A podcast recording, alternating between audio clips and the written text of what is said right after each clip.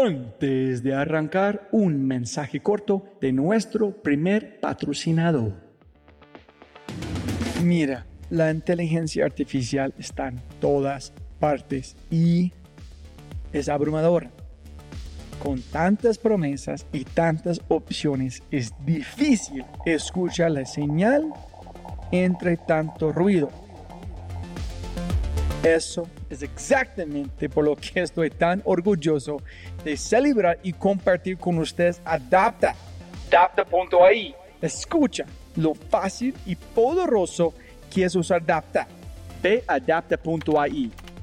Crea una cuenta ingresa la información de tu sitio web, espera unos segundos mientras la inteligencia artificial de Dapta hace su magia y chum, chum, chum, tienes contenido hecho a medida para tu empresa o startup. ¿Y qué es mejor? La inteligencia artificial de Dapta sigue produciendo contenido más inteligente mientras más lo usas. Y mejor que eso, esto es solo la punta de un enorme iceberg de lo que Dapta puede hacer. Dapta es fácilmente una de mis herramientas favoritas. Es alucinante. Y solo para los oyentes de este podcast tengo un código especial que les dará el 50% de descuento durante los primeros tres meses usando Dapta. Pruébala ahora en www.dap ta.ai, data.ai. O haz clic en el link en la descripción de este podcast y aplica mi código podcast y crece tu productividad exponencialmente. Buenos días, buenas tardes, buenas noches. Otro episodio de The Fry Show. Conmigo, gringolo.com, Robbie J. Fry. Oscar me pregunta, ¿te gustaría, ¿te gustaría invertir en esto? Yo le digo, sí, pero me dice, Felipe, esto no funciona, ya nadie cree en nosotros. Yo creo que hablaron con todas las personas en Chile para que le pusieran plata y ya y yo fui el último. Y yo le dije, me encantaría. Eh, le, le, pasé 20 millones de pesos. Un cheque, le dije, bueno, paga, paga los sueldos, paga el arriendo, quédate tranquilo y hablemos la próxima semana porque negociar así contigo eh, no tiene sentido porque ahí muy angustiado. El 31 de marzo del, 2000, del 2010 se lanzó la empresa, se lanzó este nuevo producto que se llama Clan Descuento, eh, que en el fondo era un daily deal, una oferta muy, muy agresiva, un solo día por 24 horas, que se gatillaba si 100 personas la compraban. Eso fue el 31 de, marzo del 2010 y el 23 de junio del 2010 un par de, no sé, 50 días después, eh, le vendimos la empresa a Groupon. Así que si tú podés comprar la empresa en 10 días, van a estar el primero que llegue con, el capital, el fondo o tú, o Nazca, eh, eh, sellan la empresa. Así que en 10 días compramos la empresa. el 17 de febrero del 2017 la compramos. nos dijeron, ¿sabes lo que pasa, Felipe? que esta empresa es demasiado, es demasiado pequeña para nosotros. Y dije, pero ¿cómo va a ser pequeña? Es una empresa, no sé, 400 millones de dólares de volumen. Sí, eso es muy pequeño, eso es lo que vendemos nosotros en un día. Chucha, fue la primera vez que yo me sentí como una hormiga. y él le dije, bueno, si es tan chica. No, no, yo, yo tengo un sueño. Como te dije, yo quiero ganar la Copa Libertadores con mi club de fútbol. Quiero, quiero llevar esta empresa al Nasdaq a Estados Unidos. La primera startup nacida en Chile en salida a la bolsa en, en, el Nasdaq. Y esa oportunidad es lo único que, eh, que tengo en mi cabeza todo el tiempo. Jóvenes amigos míos, otro episodio de Fry Show. Mi invitado Felipe Enríquez es cofundador Groupon Latam y cofundador Mountain Nazca. También es un loco. Sí, en todos los sentidos. Pero loco como lo describe Jack Kerouac en su novela, que es un libro espectacular. Se llama On the Road. Aquí es un pedacito para refrescar la mente. Los inadaptados, los rebeldes, los problemáticos, los que no respetan el status quo. Lo único que no puedes hacer es ignorarlos, porque cambian las cosas. Los que ven las cosas de forma diferente. Eso fue un pedacito en sí, las mismas palabras que Steve Jobs hizo ultra famosas en el video Here's to the Crazy Ones de Apple. Pero un poquito más contexto gracias a Endeavor. Felipe es ingeniero civil industrial de la Universidad Diego Portales, es emprendedor e inversionista, ha realizado dos ventas exitosas, uno con su primera empresa en 2013, Café Orígenes, que vendió seis años después, en 2009. 2010 invirtió en Needers.com, que cambió a clandescuento.com, que fue adquirida por Groupon en el mismo año, en casi 50 días. En 2013 cofundó Nazca Ventures, que después hizo una asociación con eh, Mountain Partner para armar Mountain Nazca, que es más o menos by entrepreneurs for entrepreneurs, invertir en este ecosistema. En febrero de 2017, Felipe, junto con su firma de inversiones, adquirió las operaciones de Grupo en Latinoamérica. Y este solamente es un pedazo de su vida, que el podcast es, es, de otro mundo. En este podcast hablamos de comprar un equipo de fútbol, cómo es vender café a puerta a puerta, el crecimiento exponencial en 50 días. Pienso que fueron 9 a 1500 empleados. Comprar Groupon Latam después de eso, en 10 días, volar a China para negociar y comprar una empresa para consolidar todo lo que es Groupon Latam y mucho, mucho más.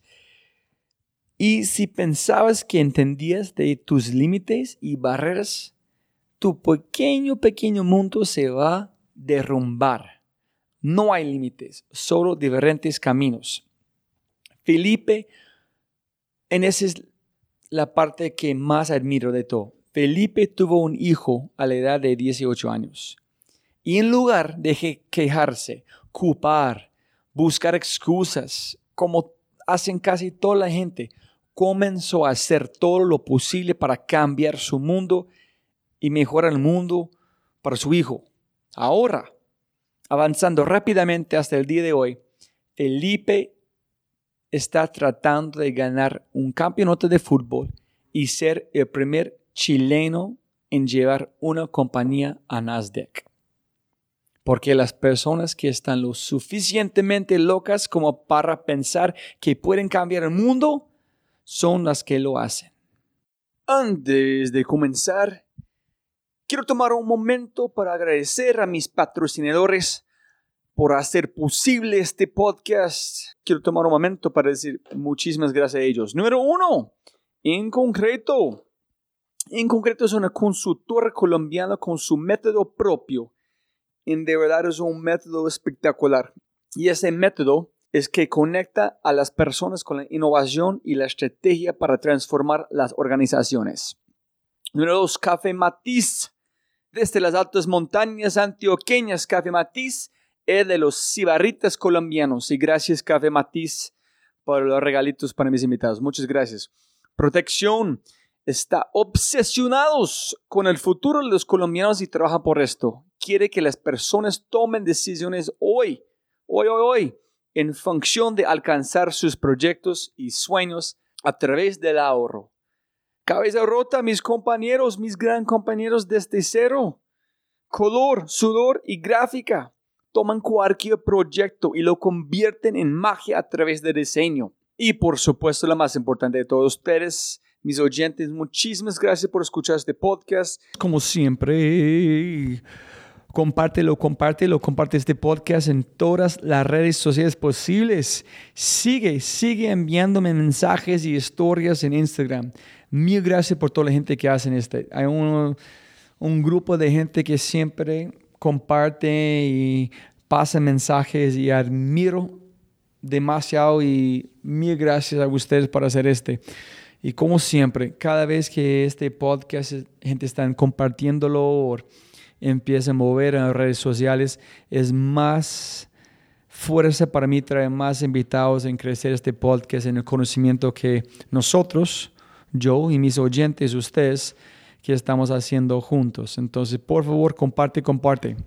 Y por todos los libros, los links, etcétera, las notas que mencionamos en el podcast, thefryshow.com forward slash nombre de mi invitado, en este caso es Felipe Enríquez.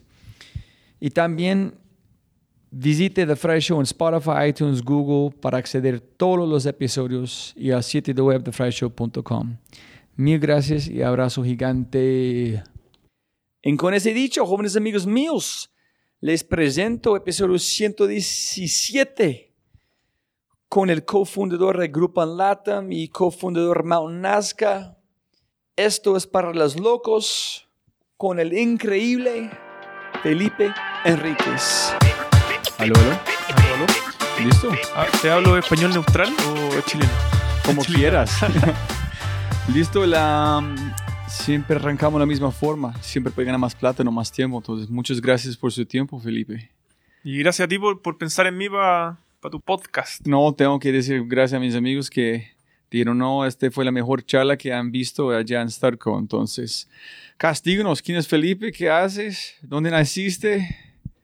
El... Arrancas donde quieras. Soy un, soy un emprendedor chileno de, de Santiago, fanático del fútbol eh, siempre quise ser futbolista en mi vida y traté de serlo hasta como los 24 años. ¿Estás, ¿Estás tratando de hacer algo con un, un equipo de renacer un equipo aquí? Sí, invertimos, invertimos en un club de fútbol hace, hace unos 5 años. Pues uno de mis sueños es ganar la Copa Libertadores. Así que este equipo era, es de la ciudad de Valdivia, que es una ciudad que lleva casi 20 años sin fútbol. ¿Y dónde eh, está ubicado? Eh, a 900 kilómetros al sur de, Santiago, entre Temuco y Puerto Montt. Es una, te diría que es la ciudad más linda de Chile. y son fanáticos del, del básquetbol. Y hay como dos o tres generaciones que, se, que crecieron sin fútbol. Así que me, me motivó mucho un, bueno, un emprendedor del fútbol que, que nos invitó a participar y el club ha ido creciendo y, yo creo que en un par de años vamos a ganar la Copa Libertadores. Tenemos que hacer el recorrido. No te puedo decir si son 10 años, 7 años, 15, pero... Pero el, club ya existía ya, ¿no? ¿Ustedes compraron o invirtieron? Sí, el, club, el club era parte de una, de una corporación de, de, personas que querían mucho el club, porque este club tuvo, fue profesional en los años 90.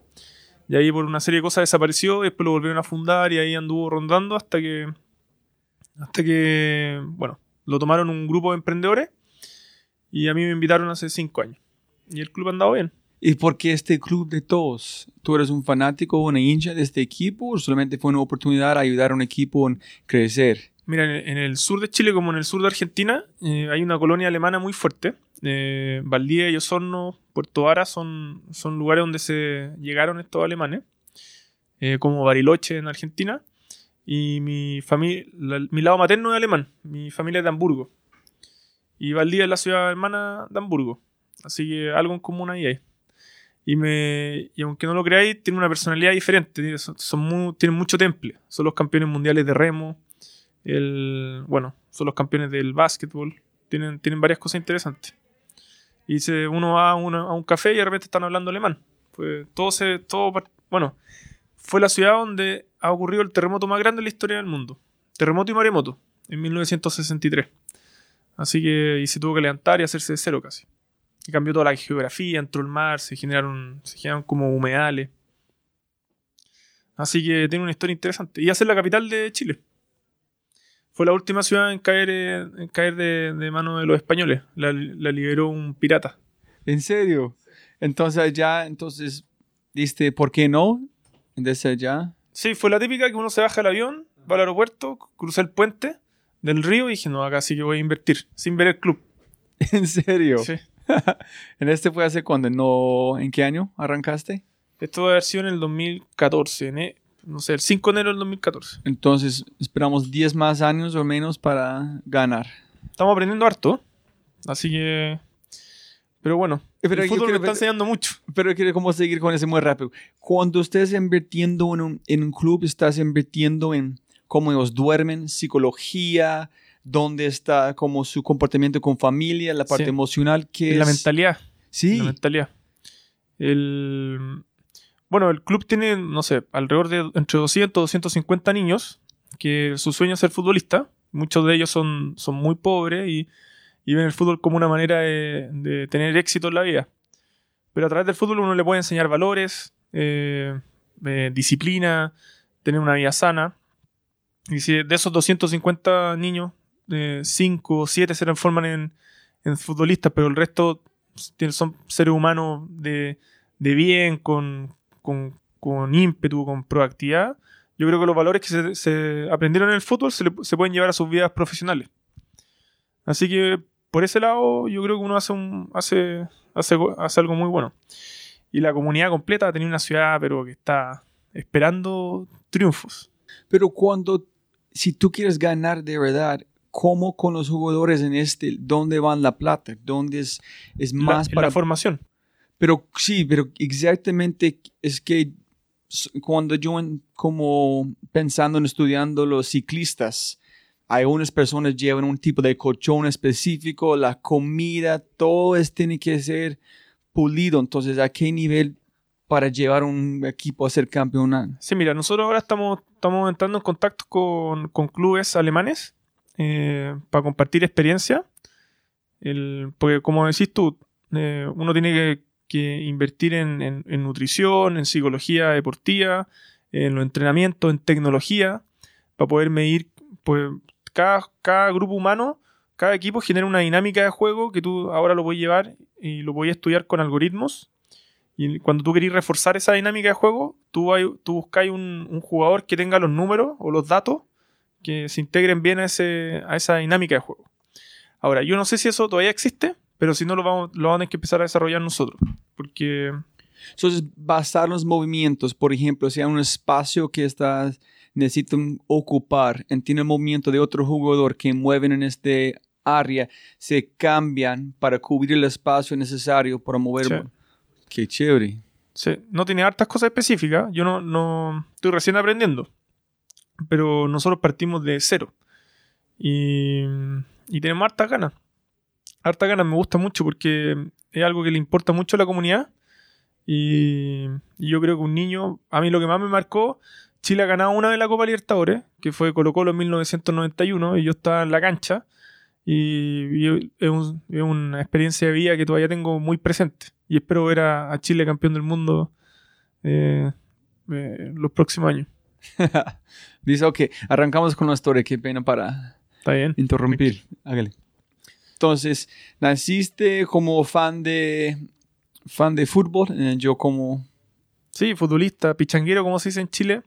Jugaba fútbol todos los minutos libres de, de mi vida en el colegio. Y en las tardes, en el barrio, en todos lados. Y bueno, yo me puse, conocí a una mujer eh, que como buen emprendedor nos conocimos, nos tuvimos de novio, no sé, un par de meses. Y después nos convertimos en papás. Ah, yo tenía 18 y ella 17. Así que mm, yo creo que esa fue la principal razón por la que tuve que, que madurar y crecer muy rápido y empezar a hacer todo al mismo tiempo, de estudiar, trabajar, eh, aprender a ser papá, entonces ¿estás trabajando en qué en ese momento? no, en cosas que hacen lo- los jóvenes, pues eh, de garzón, me fui a Australia y trabajé tres, tres meses lavando platos para juntar plata para el colegio, para poder pagar el colegio, el jardín a, mi hijo Martín. Y, y eso, eso me fue enseñando porque de todos esos trabajos que, no sé, vendía queso, vendía palta, eh, organizaba fiestas los fines de semana, todo eso al final terminó en que eh, partimos haciendo una empresa de café eh, que se llama Café Orígenes y que la partimos de cero, la partimos, eh, no sé, importando una café de una, como uno, ¿cómo se dice? Una monodosis. Que era como, en esa época era, era como el Nespresso de esa época. Que era una empresa argentina que se llamaba La Facenda. Trajimos ese café, lo empezamos a vender en los restaurantes. Pero ¿cómo fue la chispa de la idea? ¿Cómo pensaste al futuro de negocio para vender? ¿Solamente fue una... Sí, ahí nos ayudó mucho el papá, mi socio.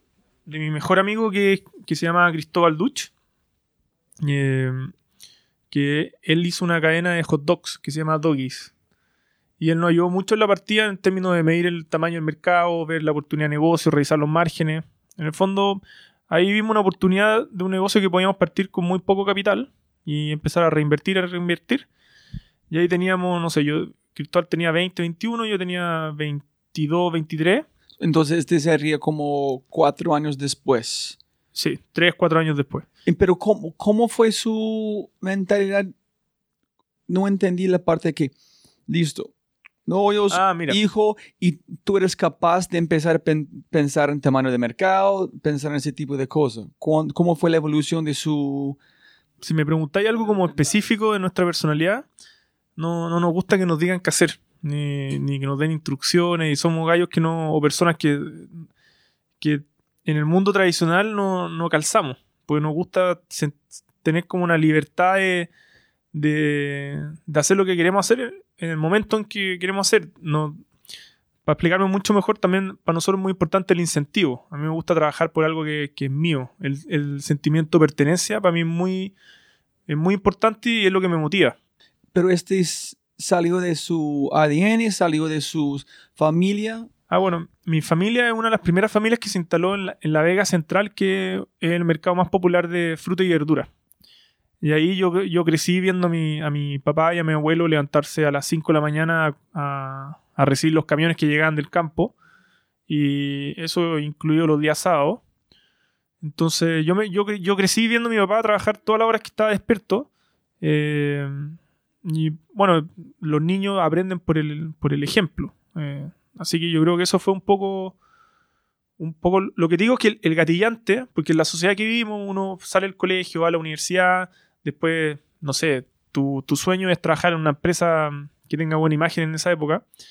Pero el hecho de yo haber sido papá y de Cristóbal haber tenido un papá muy emprendedor, y mi papá también, pero en otra escala, eh, motivó en que nosotros, Cristóbal estudió dos años en la universidad y dijo, ya, sé que yo no puedo más en esta cuestión, quiero partir mi empresa. El- y, y esa empresa la hicimos de cero, aplica- yo apliqué todo lo que aprendí en la universidad y se convirtió en, un- te diría que en la tercera, cuarta empresa más grande de café en Chile. Eh, esa empresa la vendimos, bueno, ahí hay mucha historia, no sé cuánto tiempo tenemos. No, no, no hay, no, hay- no hay reglas, sigue, sigue. Mira, nu- nuestra curva de aprendizaje ha sido todo con la experiencia. El- nosotros en el café nos dimos, como yo tenía que ir a, iba con, no sé, con 5 kilos de café, iba, iba vendiéndolo puerta a puerta a los restaurantes, observaba que la máquina de café se le echaba a perder y quedaba, bueno, quedaba, como se dice en Chile, la crema en, el restaurante. La gente empezaba a alegar y todo. Y lo que pasa es que en Chile el agua es muy dura. la caldera se llena de minerales y la máquina, queráis, uno quiera o no, o la cuide, la caldera se tapa a los seis meses. Es una inversión importante, no sé, son 3 mil dólares para un restaurante, es mucha plata.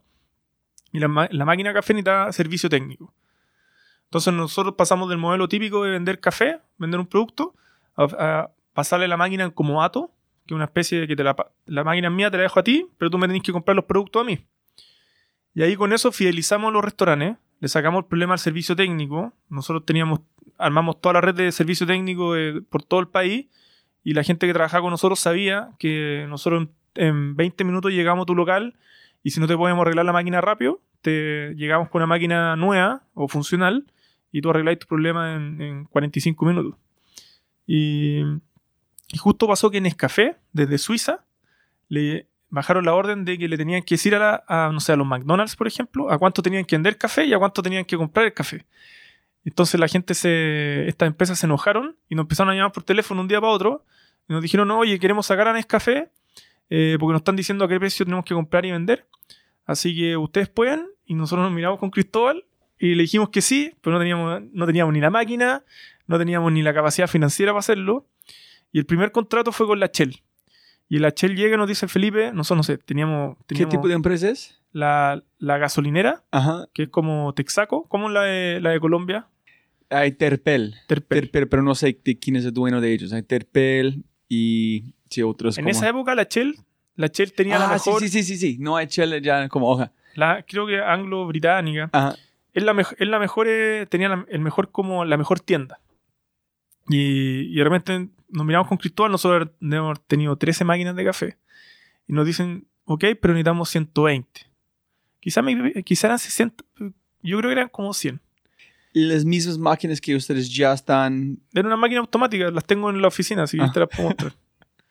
Y tuvimos que armar el negocio en un, en un par de, no sé, en un par de días, firmar los contratos. Mientras firmaba el contrato tuvimos que hablar con, con, el, con alguien que nos vendiera las máquinas con un mínimo estándar. Y la gran gracia era que nosotros éramos café de grano, de verdad, como el de Starbucks, versus el café, café soluble. Que en el fondo el chileno estaba acostumbrado a tomar ese café y no, y no como le echaba azúcar, no sabía lo malo que era. El, así que, bueno, ahí, la- ahí la empresa agarró volumen. ¿Pero dónde conseguiste la plata para comprar las máquinas? Ah, ahí fuimos a los bancos, a los bancos eh, y compramos las máquinas con leasing. Primero el fabricante nos pasó las primeras 20 máquinas eh, con cheque y le pasamos 12 cheques. Después con esas 20 máquinas generamos flujo y fuimos al banco le dijimos, oye, tenemos este contrato de Shell por 5 años o 36 meses eran. Ya vieron que teníamos 20 máquinas, vieron qué podíamos hacer y nos empezaron a dar contratos de leasing. Y ahí la empresa empezó a crecer, crecer. Eh, no paró de crecer, eran, no sé, 50 máquinas por mes que instalábamos y empezamos a estar presentes en todo el fast food, en toda la, en la cadena de comida rápida. Y nosotros cuando partimos la empresa, nos acercamos a una empresa que se llamaba Café de Aroma, que era como la, la gran cafetería boutique, eh, que hacía lo mismo que nosotros, pero con un gallo que entendía café, nosotros no sabíamos nada de café.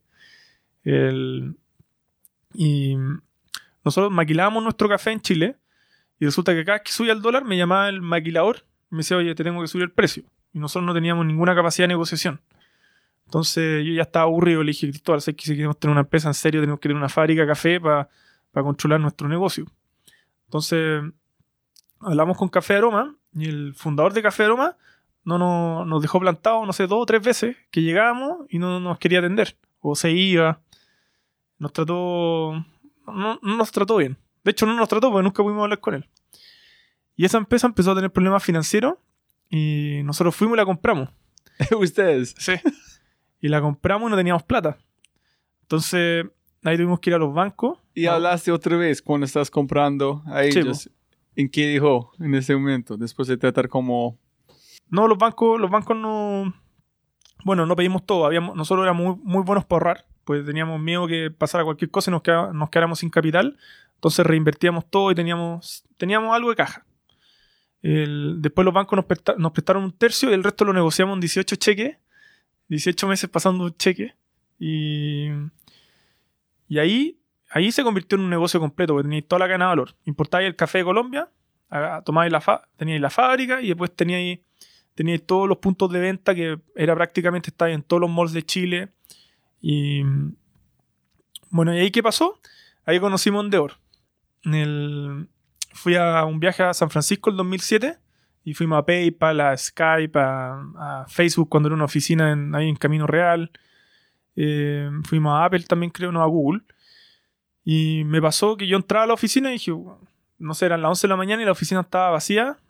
Y dije, no, weón, yo hago lo mismo y, y me va a ir bien porque yo trabajo weón, desde las 7 de la mañana, no, 8 de la mañana y hasta que, hasta que ya estoy, estoy muy cansado de la noche.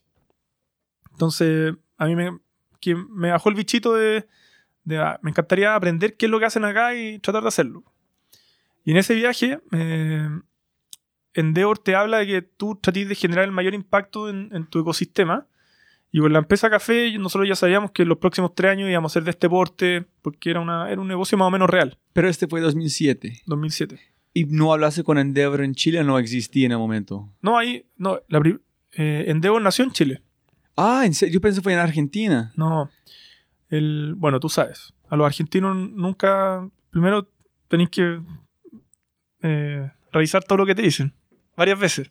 Nosotros como buen, buen chileno lo hemos vivido desde, desde que existimos, entonces eh, Endeavor nació en Chile, el primer eh, emprendedor Endeavor de la historia es chileno y nosotros somos gente, no sé, no, no es necesario que estar contando la historia eh, de esa manera.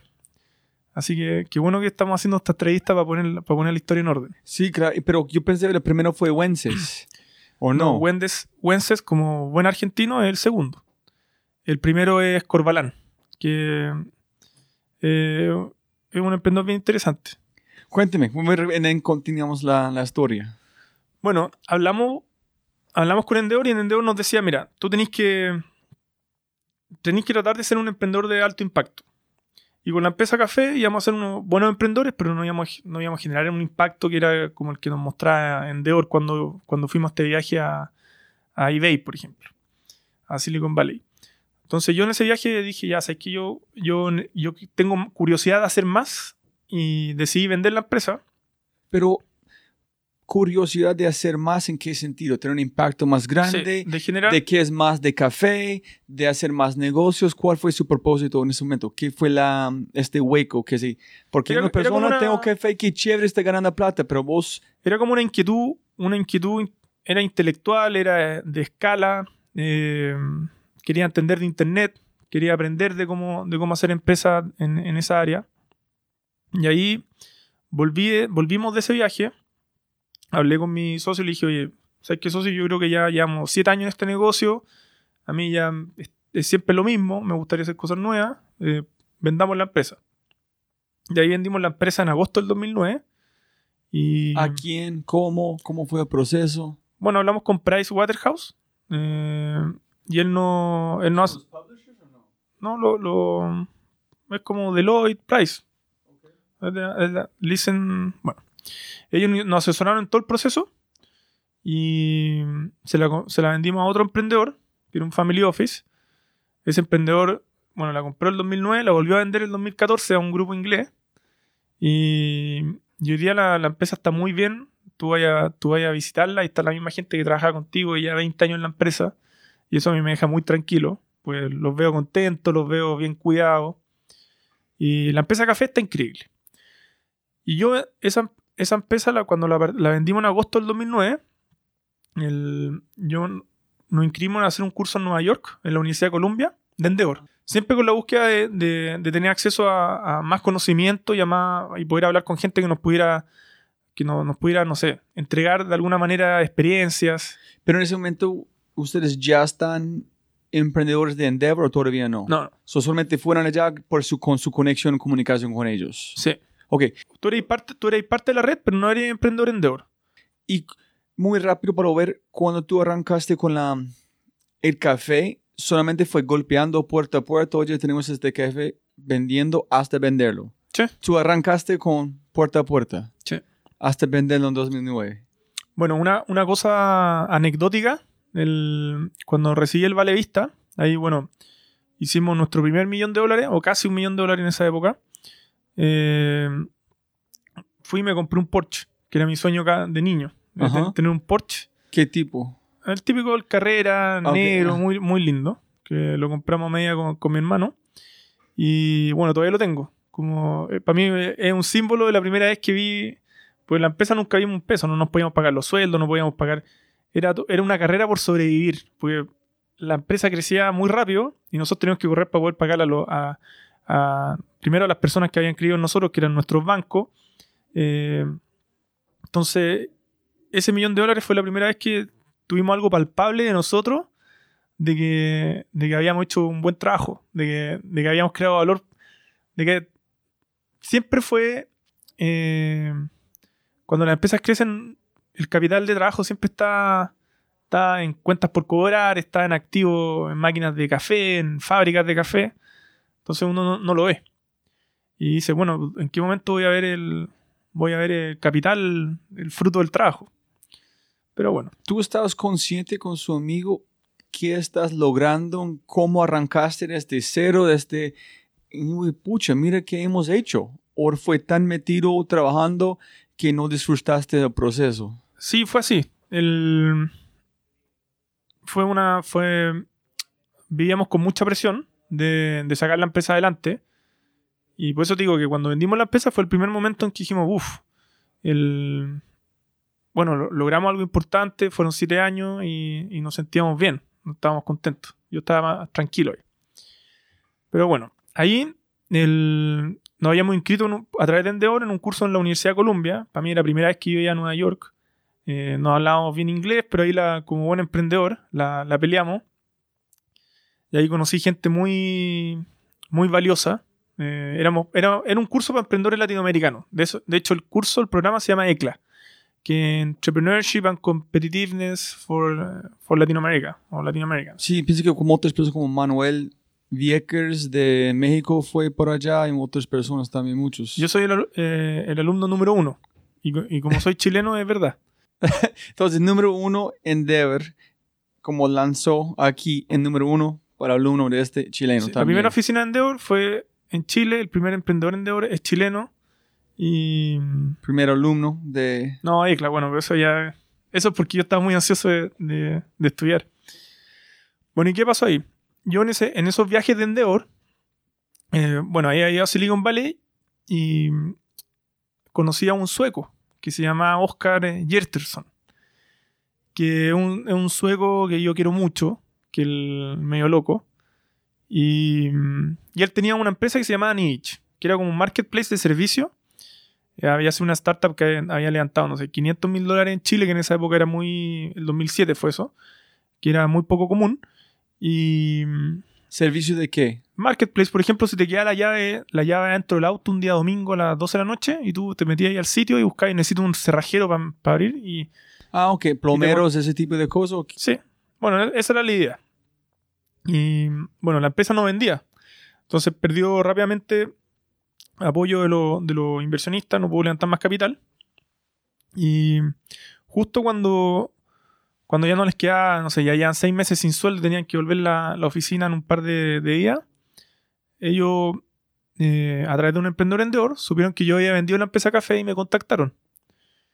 Y estábamos con Oscar conversando. Me dice, Felipe, uh, ¿en- ¿en qué andáis, yo le digo, ven, puta, estoy, estoy, estoy ahí entre viendo qué hago. Quiero aprender de internet, estoy estudiando en esta, en esta universidad en Estados Unidos, que era un programa que uno iba por un par de semanas y volvía. Después tenía que volver a ir cuatro veces en el año.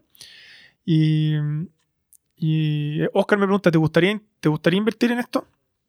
Y yo le digo, sí, pero me dice, Felipe, esto no funciona ya nadie cree en nosotros. Yo creo que hablaron con todas las personas en Chile para que le pusieran plata y ya y yo fui el último. Y yo le dije, me encantaría.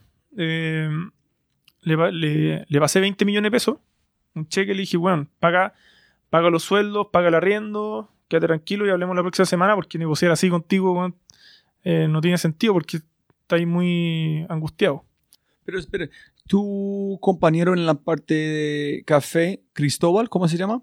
Sí, Cristóbal. Entonces tú estás allá solo cuando estás hablando con Oscar, no estás con Cristóbal también. No, Cristóbal creo que estaba en Nueva York en esa época, porque él, estudiamos en Nueva York, pero él se quedó allá.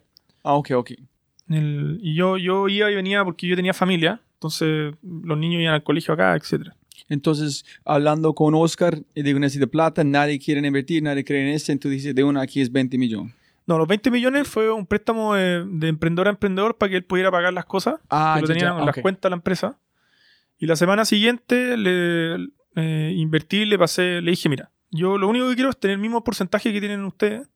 No sé si tienen el 5% de la empresa o tienen el 30%, pero quiero tener el mismo, el mismo porcentaje. Y ahí eh, hicimos un acuerdo, yo puse más o menos casi un 40% de lo que tenía y no- me quedé con un 20% de la empresa. Ok. ¿Y qué porcentaje de sus ingresos de la venta del café fue? un 40%. Y el. Bueno, eso fue el, el 31 de marzo del, do- del, 2000 del 2010. Se lanzó la empresa, se lanzó este nuevo producto que se llama Clan Descuento, eh, que en el fondo era un daily deal, un- una oferta muy, muy agresiva, un solo día por 24 horas, que se gatillaba si 100 personas la compraban. Eso fue el 31 de, marzo del 2010 y el 23 de junio del 2010, o sea, un par de, no sé, 50 días después, eh, le vendimos la empresa a Groupon. Y. mm, Pero ¿cuál fue su razón de invertir en ser parte de esa empresa? Ah, yo quería aprender. Es como Solamente tú, para ah, aprender, no fue, no, no fue enamorado con el producto, que quiere hacer, solamente nadie Sí, más obvio. haciendo. Me, con Oscar tengo una muy buena relación. eh, me cayó muy bien. Esto- dije, este es una persona con la que yo quiero trabajar. Me gusta lo que está haciendo. no- algo de valor podemos agregar. Eh, yo ya sabía que las empresas necesitan años antes de, de empezar a generar tracción o venta. Y, y me- y quería aprender de Internet. de e-commerce. Entonces fue el momento perfecto para vos en todo lo que está buscando. Internet, expandir, aprender algo nuevo, un buen socio. Bueno, y ahí pasó todo muy rápido porque, porque la empresa llevar, no sé, tres años sin vender nada. No había, creo que había vendido en su historia mil dólares. El primer día vendimos 15 mil dólares, el, el 31 de marzo. Después, el 1 de abril, eh, no sé, 40 mil dólares, 60 mil dólares. Todos los días se iba doblando. En el- Y- pero ¿cómo fue? Yo estaba leyendo sobre esto. Primero ellos arrancaron haciendo qué? ¿Servicios dijiste? Sí, el marketplace se llamaba Nidish. Durante todos esto, esto- estos tres años, Nidish acumuló 300.000 usuarios que no, que no compraban, pero que estaban y eran En un base de datos. Sí. Ajá. Entonces nosotros el primer día de Clan Descuento le, le mandamos un mail preguntándole a esos usuarios de que le queríamos ofrecer el, eh, la nueva, el nuevo producto que era Clan Descuento. Pero ¿cuál fue la razón del pivot y cómo fue la inspiración de ese descuento? ¿Cuál fue el- Porque ellos habían estado en, en levantando capital en diciembre del 2009 en, en Silicon Valley y un alemán, que es, eh, un alemán les dijo, oye, yo acabo de invertir, no sé si el alemán, yo creo que sí, hablemos del alemán. El alemán les dijo, yo acabo de invertir en esta empresa que se llama Groupon. En tu, en tu marketplace no voy a invertir, pero para que vean el, el tipo de empresas que invierto, acabo de invertir de esta empresa de Chicago. El- y ahí le hicieron la conexión. Ah, te corrijo, te corrijo. No fue la conexión con Groupon, fue la conexión con Citadel, que eran lo que era de Rocket Internet. Y ahí eh, ese alemán le presentó a Oliver Samberg, que es el fundador de Rocket, que estaba haciendo un clon de Groupon en Europa que se llamaba Ah, sí. Y ahí llegó, llegó un acuerdo con, con Oli eh, de que si Groupon compraba Citadel, él nos compraba a nosotros. Y bueno, todo esto pasó muy rápido. Eh, Groupon efectivamente compró Citadel eh, y Oli, todo el equipo de Rocket, se hizo cargo de la expansión internacional de Groupon. Todo lo que era fuera de Estados Unidos lo manejaba Rocket. Y, y Li- Oli era el líder. Y bueno, ahí nos compraron a nosotros esta, esta startup que yo había invertido hace 50 días, que eran nueve personas que estaban a punto de, de cada uno empezar a buscar trabajo, eh, se convirtió en una startup de 1.500 personas, eh, con, un, con un GMV o volumen de negocio de más o menos 300 millones de dólares en 18 meses. Y mm, bueno, ahí los dos fundadores de esta empresa, eh, de Niche, se fueron a ir a San Francisco, se retiraron de la operación. Yo me quedé un tiempo más. Y me quedé hasta como junio del 2013. Y ahí me fui a estudiar a Singularity. ¿10 semanas? Eh, Pero espera, muy rápido. Felipe, la, ah, la razón de convertir en cambiar en como la parte de clan descuentos fue pensando, tenemos, ese no está funcionando, tenemos un base de datos, podemos duplicar este en tratar de hacer igual, alguien van a comprarnos igual que esta otra empresa. así es. No sé si la idea, la idea, mira, la idea no era, no era que alguien nos comprara, la idea era poder sobrevivir. Ah, ok, ok. ok. Entonces dijimos ya, si Groupon está funcionando en Estados Unidos, yo en esa época ven- venía recién integrándome, eh, como Oscar me decía, Felipe, tú vas a ser mi asistente personal para que me imprimáis los papeles y me traigáis café. Y yo feliz. Yo tenía, ¿En serio? Sí, era un, era un ejercicio porque yo piensa que había vendido recién mi empresa café. Yo andaba con una personalidad de, no sé, emprendedor exitoso, tenía un Porsche en el estacionamiento. Entonces Oscar me miraba y decía, "Bueno, tú necesitas una, una dosis de, no sé, humildad ahora. Ajá. Y literalmente eso hice. Eh, hacía la factura a mano, le llevaba café, le preguntaba cómo estaba, en qué podía hacer, qué podía, en qué podía ayudar. Y, y, bueno, eso resultó muy bien. No puedes dejar esos detalles afuera de las historias, son importantes. Ah, Yo bueno, pensé que solamente lanzaste a ustedes dos al lado a lado, no como... Es chévere que entregando café. En tu ni problema. Ningún Feliz problema. estar allá. Feliz, pues si piensa que yo estaba aprendiendo algo que no, que no entendía nada. Estaba, no sé, me sentaba al lado de lo- de lo- del equipo marketing y me enseñaba a hacer campañas de marketing online, me metía a Google A- AdWords. Eh, yo lo estaba pasando muy bien. Y bueno, después ya tuve que empezar a meterme en la operación y hacer, no sé, armar el equipo de finanzas, empezar a, no sé, abrir los países. Eh, bueno, y ahí conocimos a Oli, Oliver Samberg, que en esa época era muy criticado por su forma de ser. Eh, es alguien, es de las tres personas que yo más admiro. Eh, el primero es este sueco que se llama Oscar y que está loco, eh, un buen loco. Y Oli, que está más loco, pero es diferente. Son personajes muy, muy entretenidos. Si alguna vez podéis entrevistar a Oscar, ¿sabes que te voy a, dar, te voy a hacer el contacto? Ese Oscar, ¿cómo se llama el apellido? Ye- Yertensen. Ok. Nadie ha sabido nunca cómo se pronuncia su apellido. No es como Juristin o nada. No, no. Ok. El- Bueno, mío con un Y- metro 95. ¿Y el otro hombre cómo se llama? Ah, tengo que contar esta anécdota. Eh, enojar, el día que lo entrevisté enojar, pero de repente me dice, Felipe, antes de invertir, me dice, Felipe, tengo que contarte algo. Y, y le digo, estaba súper preocupado. ¿Qué te pasa? Bueno, quiero decirte que, mm, que yo estoy teniendo un romance con, con, la, con la única mujer que había en el equipo. Así como que estuviera cometiendo, porque él era como el CEO de la empresa y estaba teniendo un romance con la... Me van a matar los dos el día que escuchen esto. Y yo me empiezo a reír y no paro de reírme y no paro de reírme y le digo, esta es la empresa donde yo tengo que invertir. Así que, porque como es sueco, es todo correcto, yo me reía más encima que después conocí a la... la conocí a ella y era, no, no voy a ser más linda. Entonces, bueno, lo bueno es que se casaron y tienen dos niños y... Chévere. Sí, no, pero fue, una- fue, un- fue un momento muy divertido. Y me da risa que, me- que estemos hablando de esto después de tantos años. Bueno, ahí, ¿qué es lo que pasó?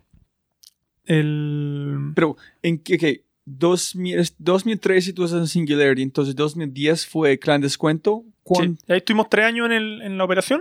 Pero el primer año fue como muy rápido, dices 50 días, desde convertir, Sí, lo enviar los descuentos. La empresa comenzó un periodo de, de como hypergrowth, que tuvimos que abrir de Chile, abrimos Perú, México, Colombia, Argentina, Panamá, Puerto Rico, ¿Cuál fue el primero después de Chile? Perú. ¿Y por qué Perú?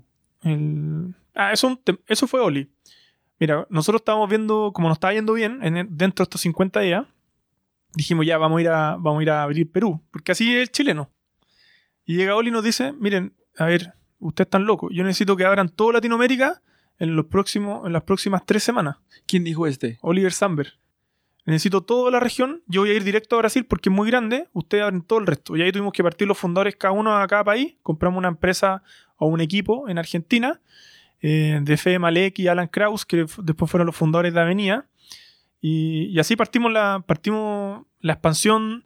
Y como Nietzsche tenía algo muy bueno, que el equipo de tecnología era muy bueno y, había armado una plataforma que podía escalar rápido. Pero cuéntame, ¿en cuántos días fue la decisión expandir? Desde el No, momento... el día, el día que llegó Oli, al día 51, dijo, ahora en Latinoamérica. Ya sí, yo creo que, no sé, era, era junio. Nosotros dijimos, ya en diciembre vamos a abrir el tercer país. No, no, no, no, no. En tres semanas necesito todo Latinoamérica abierto. ¿Y cómo entraron, buscan otra empresa similar a Nidich para que tiene base de datos en convertir esta empresa en uno como de, de clan descuento? No, ahí fuimos directamente. En Argentina simplemente hicimos algo, algo distinto porque conocimos a estos, a estos emprendedores que eran, que eran, no sé, nos, nos caímos muy bien. Y ahí, Oscar, el día que lo entrevisté, te voy a dar más, más, más contexto a esa historia porque ahí yo creo que yo estaba en México, en Colombia y Oscar estaba viendo Argentina. Bueno, después cuando, cuando Groupon hizo la IPO en noviembre del 2011, ahí cada uno recibió su, su acción y todo el cuento. Y los fundadores se fueron. Se fueron, a, se fueron de la operación el primer cuarter del 2012 y se fueron a ir a San Francisco. Pero cuéntame, espera, espera, cuéntame sobre la expansión. Necesito Ah, saber, yo quiero saber exactamente porque es muy interesante que alguien de como otro país dice, no, vamos a expandir, vamos a conquistar América Latina. ¿Cómo fue la, el proceso? ¿Cómo, cómo, porque 300 mil personas es su base de datos, ¿cómo van a conseguir los datos? ¿Compraron los datos? ¿Arrancaron una empresa desde cero? ¿Cómo hicieron en cada país? Sí, lo, mira, el, de partida armamos la empresa cero, pero Groupon venía con una, con una cantidad de recursos para invertir en marketing online infinita en ese momento. Entonces empezamos a hacer adquisición de usuarios y teníamos que armar, la- armar los equipos comerciales para poder traer a, lo- a los comercios, a los restaurantes, a los gimnasios, a los salones de belleza. ¿Pero fue Clan Descuento o el Grupo en Latam en ese momento? No, ahí ya estábamos usando la marca Groupon. Ah, ok, ok, ah, ese es que yo no entendía. Sí, ¿Cuándo- no, y Grupo- Groupon llegó con llegó básicamente con presupuesto infinito. Y Ah, ese es cuando ustedes decidieron conquistar Latam. sí, o sea, expandirnos a, a, a, a LATAM. Tú sabes que LATAM es inconquistable. Eh, no, eh, somos una región salvaje. No hay nadie nos puede puede conquistar. hacerlo. Lo que sí pasa es que la- nuestras mujeres conquistan a, a- al hombre de, de- del resto del mundo. Tenemos lleno de extranjeros hombres casándose con, con nuestras mujeres. El, Entonces, qui- 50 días llegaron, ese es cuando cambiaron a Groupon. En, Sí. en allá expandieron, boom, el boom, creciendo gigante. Los dos fundadores se fueron para Silicon Valley y tú fuiste a... Yo me quedé un tiempo más. El, no, pero eso fue en los primeros meses del 2012, se fueron los fundadores. Es y- rápido. Entonces, como allá, justo en Nueva York, hablando, Sí, lo que pasa es que... Un pivot y boom. Sí, pero eh, bueno, rápido entre comillas porque ya llevan cinco años en el proyecto y mm, lo que le pasa a un emprendedor es que cuando le, com- le compran la empresa uno, uno, uno ya siente que no tiene, no tiene nada que hacer en la empresa porque no, no es tuya. Entonces al revés que uno llega a una empresa y te empiezan a dar vesting, uno siente... A un emprendedor cuando vende la empresa siente que le quitaron la empresa y que tiene que volver a hacer otra. Entonces no... Es muy entendible que ellos se hayan querido ir. Eh, más si se querían ir a San Francisco a replicar y hacer más cosas. Y el, bueno, yo me, cuando me fui en, yo me fui más o menos el primer semestre del 2013, eh, yo armé un fondo que se llama Nazca. Pero cuéntame sobre Singularity primero. ¿Por qué fuiste allá? Porque es, ahorita es, es muy cool. Tú fuiste en 2013, cuando es... ¿Desde cuándo iniciaron ellos? No me imagino como casi de 2013, ¿no? Sí, pero mira, lo que me interesaba de Singularity era, era tener acceso a nuevas tecnologías para entender qué es lo que venía en los próximos 5 o 10 años, para ver si encontraba alguna idea para, para poder invertir. Y este, porque mira, todo lo que tú estás diciendo es, es al revés de un latino, en un sentido. Es que hablando con mis amigos de Tapsi, cuando ellos presentaron en Endeavor una conferencia en Argentina, el fundador Andrés dijo, cara argentino hablando, diciendo, vamos a conquistar el mundo, vamos a conquistar el mundo. Y nosotros estamos, hijo pucha, solamente pensamos en conquistar Colombia. Equivocamos, porque intentamos entre otros países muy tarde. Entonces, tú con este chip conquistar América Latina, no solamente entrar otro y pensar en Singularity para saber qué viene en el futuro, es muy avanzado para un mundo de, como un chileno, en un sentido. Me- ¿Cuándo cambiaste su chip para pensar este? ¿O siempre? Eh, Endeavor. Ah, ok. Endeavor nos cambió el chip. El- por una serie de cosas, porque uno de partida conoce a los emprendedores que hicieron esta grande empresa y, y se va sintiendo más, más, como más cercano a este tipo de historia. Después uno va a conocer la empresa, después uno viaja. Cuando yo conocí, cuando yo, la primera vez que me acerqué a Endeavor, en el 2007, había ido una vez a Estados Unidos, eh, una vez a Italia creo, y, y conocí a Argentina, no, no más que eso. El- entonces, el hecho de tener roce con toda esta historia y todo esto con el resto de los países también te, te lo hace más, más accesible, como más, oye, no puede ser tan difícil. Lo mismo que lo que sentí cuando fui a la oficina de Facebook. No puede ser que son las 10 y media de la mañana y está vacía la oficina. Eso es porque no, no entendía que ellos habían quedado hasta las 2 de la mañana trabajando el día, el día anterior. Pero, Ah, ya, ya. Ok. pero sí, por eso en- Endeavor ah, para mí ha sido algo muy, muy único, muy, muy especial. Me, cam- me cambió totalmente el switch, como decís. Pero tú arrancaste con Endeavor a través de Groupon o con... No, de- del café. en no el sé. café. Ah, so finalmente... Nos acercamos a Endeavor para poder, porque necesitamos ayuda, para saber cómo crecer. eh, también un poco encontrar gente que, que esté viendo lo mismo que tú para poder eh, compartir cosas que no compartís con tus amigos de- del colegio o de la universidad. ¿Y cuán, qué número fueron ustedes con Endeavor? Primero, primero en todo fue chileno.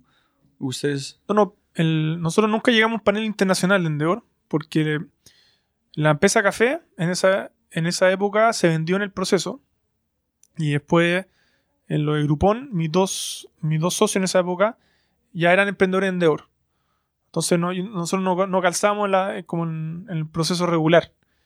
Y creo que el 2012 o el 2013 me llegó un, mail de Linda eh, diciendo, Felipe, mira, por toda tu, trayectoria, eh, te vamos a nombrar emprendedor Endeavor, eh, porque ya no sabemos cómo, cómo nombrarte emprendedor Endeavor. Así que desde el 2013, como fui ya oficial. So, s- no tuviste que pasar por una empresa con un la- el proceso normal, solamente recibiste un... No, sí Una- pasábamos, pero entre medio se vendía la empresa y no Ah, pero... y te ahí, no tenía cómo ir a un panel. ¿Con qué ir a un panel? El- Bueno, pero la parte interesante, Ajá. yo me leí un libro que, se, que era de Bill Draper. O tiene que ser del papá, Dan Draper. Que el que llevó toda la, toda la metodología de Venture Capital a, a San Francisco, a esa parte de Estados Unidos. Y ahí me bajó la curiosidad de, de- de convertirme en, en Venture Capital. Entonces, cuando estaba en, en Groupon, lo- el último año, dije, a ver, ¿cuál va a ser el next step? Y me motivó la idea de armar un fondo de emprendedores para emprendedores. Y armamos un fondo que se llama, que se llama Nazca, que con el nombre, como el nombre dice, que tiene que ver con nacer y tiene que ver con las placas de Nazca que generan los terremotos en, Latinoamérica. eh, y armamos un fondo en, en Chile, después armamos al mismo tiempo un fondo en Colombia y un fondo en México, con la idea de generar esta plataforma integrada de- del Fondo México, como usábamos las líneas las líneas o los subsidios disponibles en cada país, eh, Como Corfo aquí. como Corfo, como el INADEM en México, como Impulsa en Colombia. Y se armó esta plataforma. Hoy día, hoy día los fondos tienen más o menos 50 inversiones por 50 startups. Eh, hay unas que le ha ido muy bien. Y bueno, en eso estaba yo, eh, armando Nazca. Está, no sé, en agosto del 2016, eh, en Argentina, viendo las empresas del portafolio.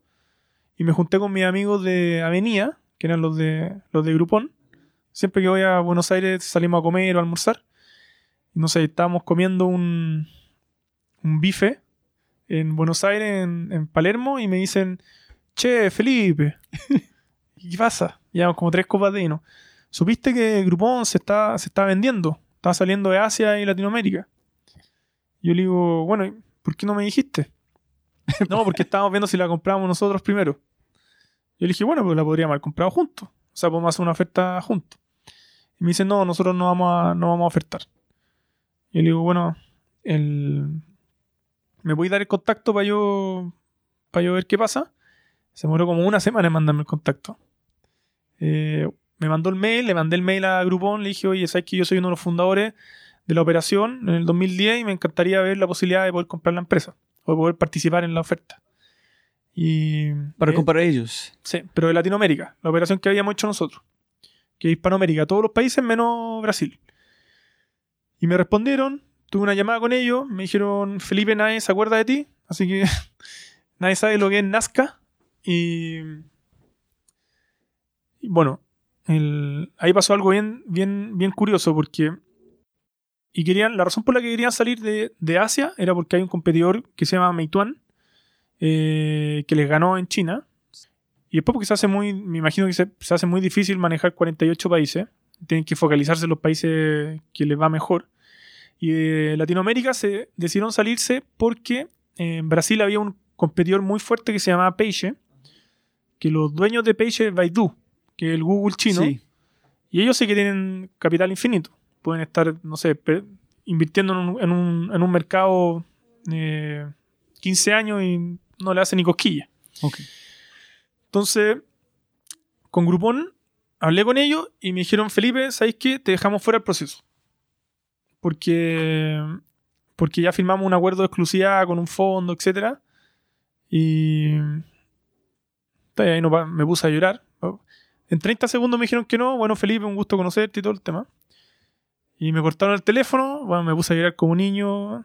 El- Pero ¿por qué vos quieres comprarlos en este momento?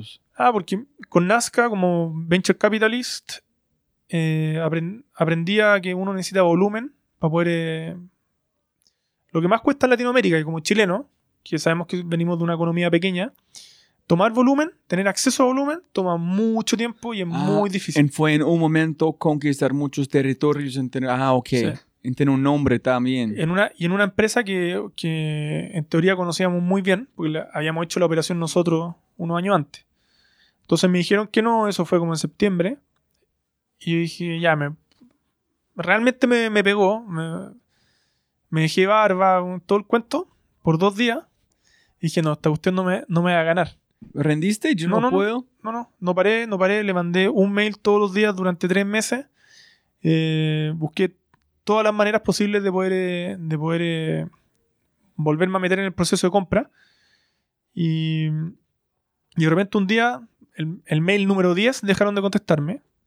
Y de repente en diciembre, a mitad de diciembre, me llega un mail, me dice Felipe, eh, se acabó la exclusividad, así que ahora podemos volver a conversar contigo. Eh, yo le dije, ok, pero no tengo, le dije, no tengo nada que conversar. ¿Pero por qué? ¿Qué fue el cambio desde todo ese tiempo de rechazar? Rechazar, ¿qué fue el cambio de ellos decir, sí, vénganse a la mesa otra vez? Ah, lo que pasa es que, que el fondo que había hecho la oferta y con el que habían, habían firmado un acuerdo de, de exclusividad, eh, se había cumplido el plazo y todavía no había comprado la empresa. Entonces los americanos ya podían hablar con, hablar con, otro, con otros interesados. Y ahí le dije, ya, ok, ¿cuáles son las condiciones? Me dijo Felipe, nosotros tenemos que vender la empresa en los próximos 10 días. Así que si tú podéis comprar la empresa en 10 días, van a estar el primero que llegue con- con el capital, el fondo o tú, o Nazca, eh, eh, sellan la empresa. Así que en 10 días compramos la empresa. Eh, el 17 de febrero del 2017 la compramos. Pero fue el donde sacaste el capital, como el banco, otros lugares, o todos los, como los gente Bueno. entregando fondos a Nazca, o... puse todo lo que, lo que tenía, endeudé mi casa, el- invité a, a los inversionistas más cercanos, todos emprendedores en Deor, eh, que también habían sido los inversionistas de mi, de- del fondo Nazca, e invité, invité a, mi, a mi mejor amigo chico, que se llama Nicolás Leonicio. El- le dije, Nico, mira, yo no tengo toda la plata, eh, necesito, tenemos que movernos muy rápido, Así que juntamos el capital, que son muchos millones de dólares.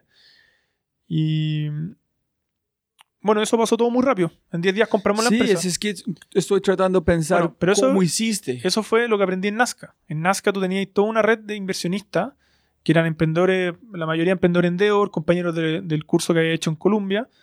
Y me conocían durante muchos años, sabían toda la historia. Entonces, cuando yo llamaba por teléfono, dije, bueno, tenemos esta oportunidad, podemos com-". ya le había dicho en agosto.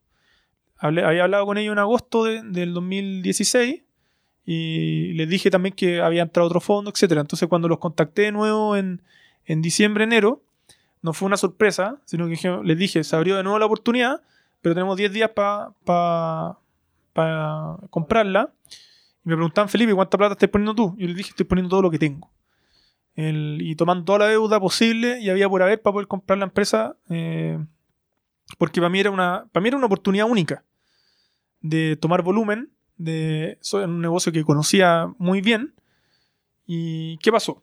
Pero, el- pero espera, espera. Tú, cuando tú enviaste correo, llamaste a esta gente preguntando por la plata, ¿tú tuviste un número muy específico de cada persona? ¿O tú dijiste, mira, esa es la oportunidad, ¿cuánto quieres invertir? ¿O tú Exacto. tuviste un número? No, exacto, le dije cuánto y al final, ¿qué pasó? Había mucha, mucha más gente interesada de la, de la, del espacio que había. Porque, eh, y ahí lo que hicimos, más encima era una, era una época muy complicada porque era verano en, en Chile. Así que eh, muchos de ellos no lograron entrar porque estaban de vacaciones.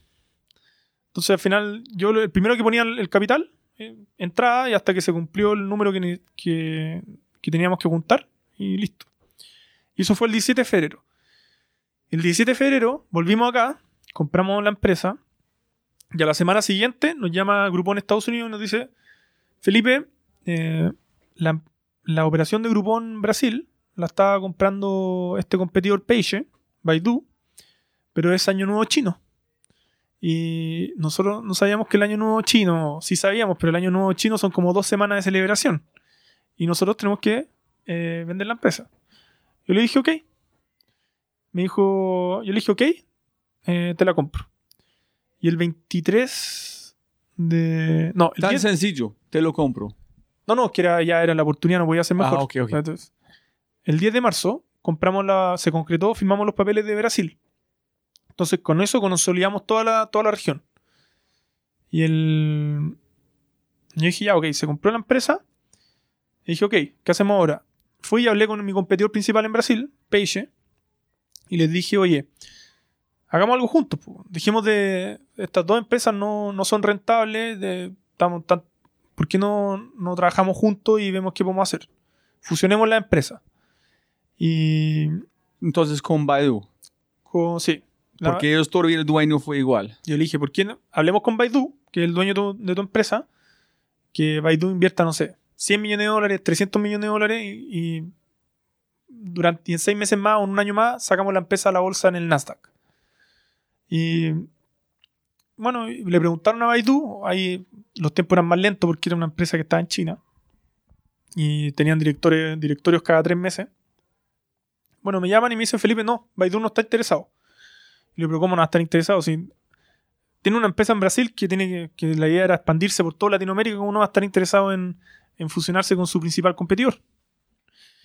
Y yo agarré, el avión a China, fui a hablar con ellos, me dijeron, no me querían recibir.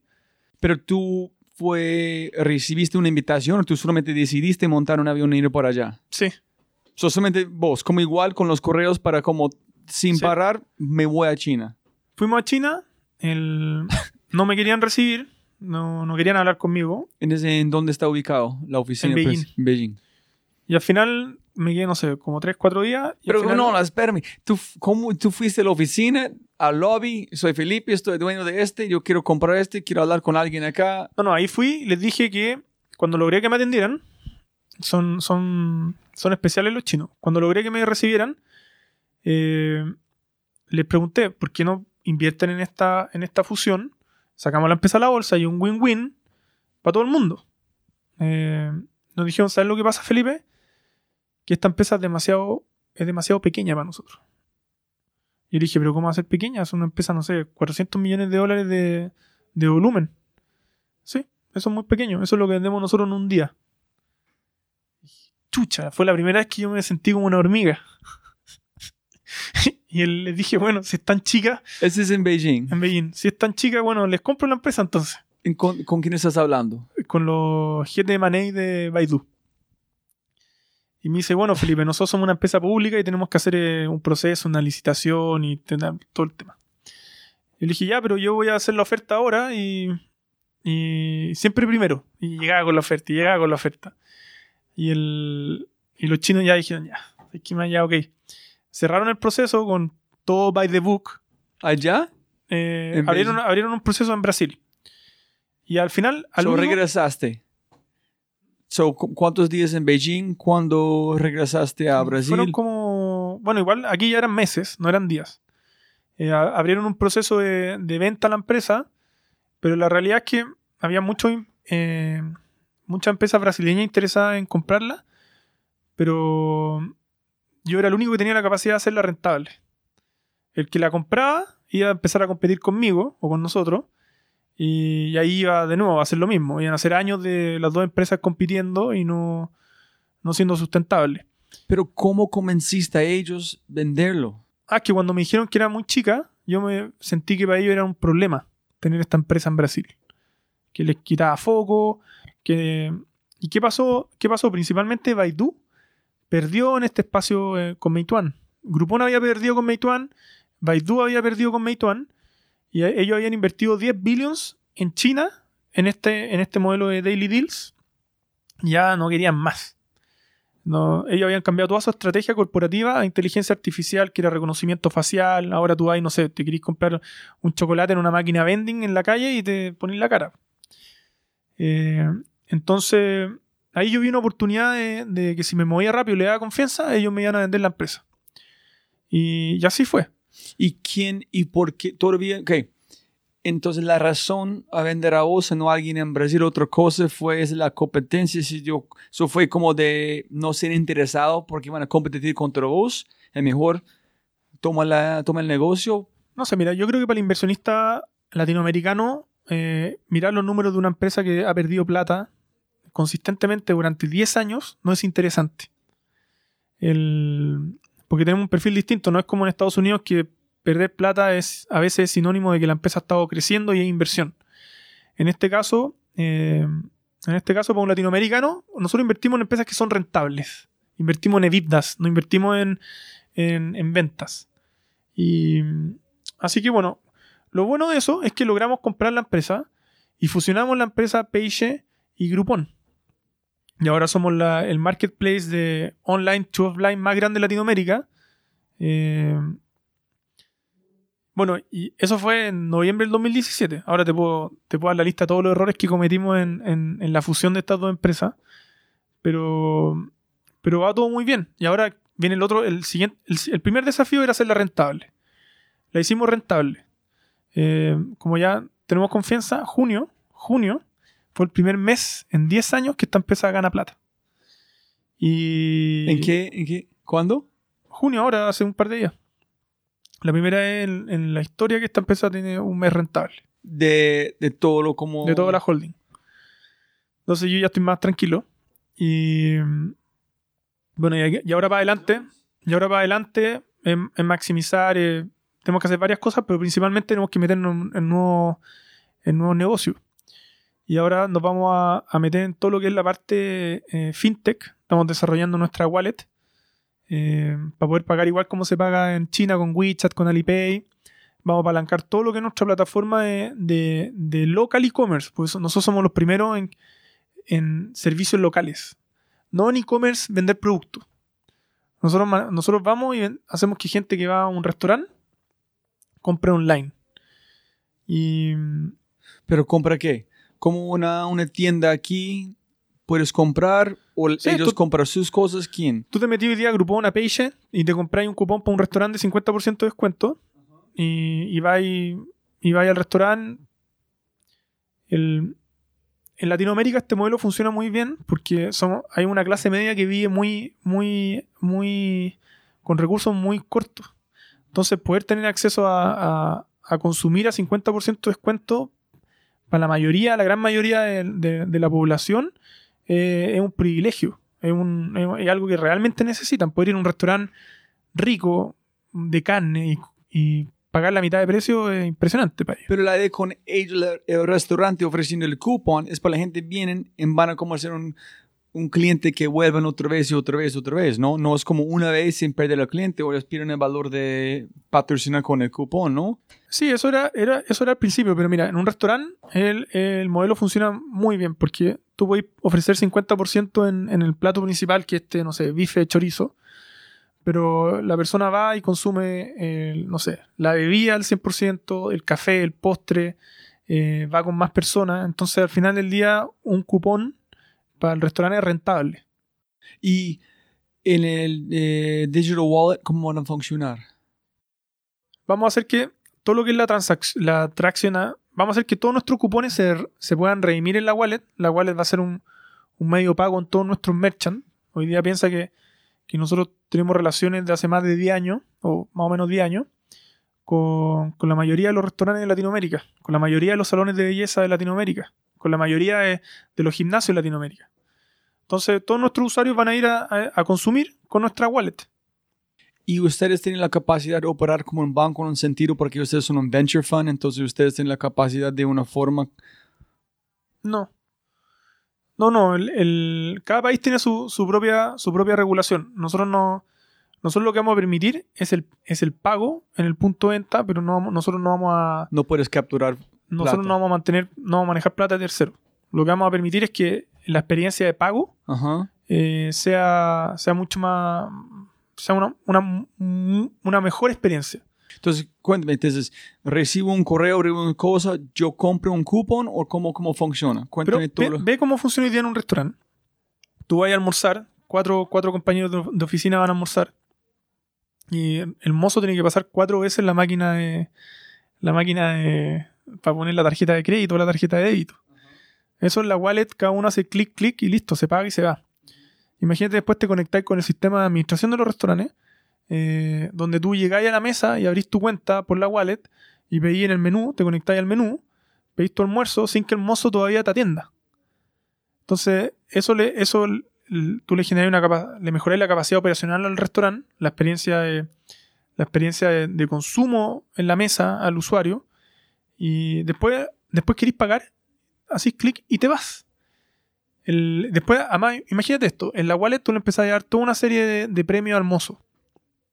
De, no sé, le regaláis, le regaláis cupones para que pueda, en vez de propina, le regaláis un cupón. Para que lo consuma en, en, en Page o en Groupon. Entonces, ¿quién va a ser tu mayor fan para usar la wallet? El mozo. El- entonces, hay una serie de cosas que podemos hacer. Entonces, yo llego al restaurante y yo puedo ver la carta con este... Eso va a ser, no, falta mucho para eso todavía. Lo primero va a ser que podáis pagar la cuenta. Pero, pero si la es 50%, ¿dónde sacan la plata del otro 50%? Si es descuento de como que es 20 No, pero mil pesos. lo que pasa es que en la wallet, en la wallet tú vayas vaya a pagar precio normal. Precio normal y hay, y hay veces que va a ir a consumir con un cupón. Pero la wallet es algo que hay que usar para comprar, eh, para comprar, no sé, Ah, ok.